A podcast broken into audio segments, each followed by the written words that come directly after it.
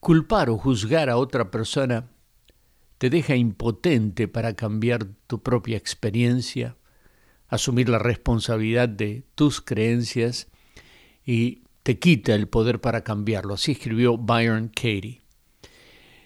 Hola, estimados oyentes, están escuchando ustedes el programa César, lo que es del César. Este programa es auspiciado por Radio Amistad en cooperación con el Centro Familiar Cristiano. El Centro Familiar Cristiano ofrece eh, muchos programas, especialmente ahora en línea. Y más que nada, queremos promocionar la importancia de la lectura diaria de las Sagradas Escrituras en un programa que llamamos 5 por 5 por 5. 5 minutos por día, 5 días por semana y en 5 años toda la Biblia. Usted puede invitar a sus amigos en cualquier parte del mundo, sus familiares, en su país, para que se unan en la lectura diaria. Son cinco minutos nada más y lo reciben en su teléfono o en su, en, su computadora todos los días de lunes a viernes. Inscríbase en www.5x5x5biblia.com o llámenos al 281-340-2400, pida por la oficina y pida inscribirse para que lo tengamos muy en cuenta. Porque no sé si usted sabía, pero en los 50 estados de los Estados Unidos, los padres somos responsables por el daño intencional o malicioso que causen nuestros hijos menores a la propiedad ajena.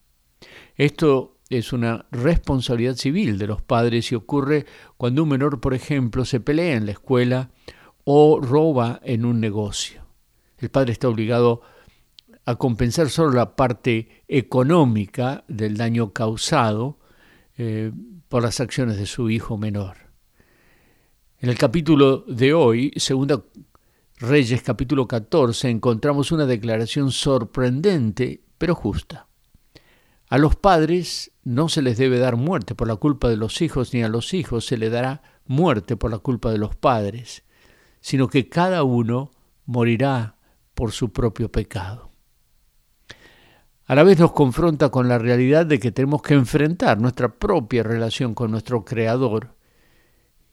Y si estamos expuestos a la palabra de Dios, nos lleva al inédito caso de la justicia divina, cuando Dios, el Padre, cargó en Jesús, su Hijo, el pecado de todos nosotros, como dice Isaías 53.6 porque Cristo mismo sufrió la muerte por nuestros pecados, dice 1 Pedro 3:18, una vez y para siempre.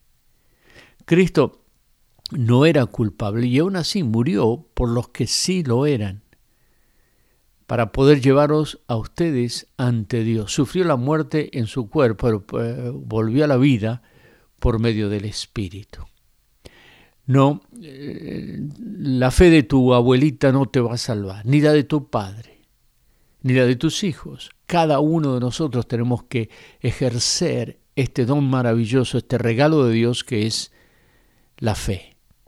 Y hoy te invito a que lo hagas, tú, quien quiera que seas, quien quiera que escuches, no importa lo que hayas hecho, Cristo te dice, arrepiéntete Abre la puerta, quiero entrar a tu vida.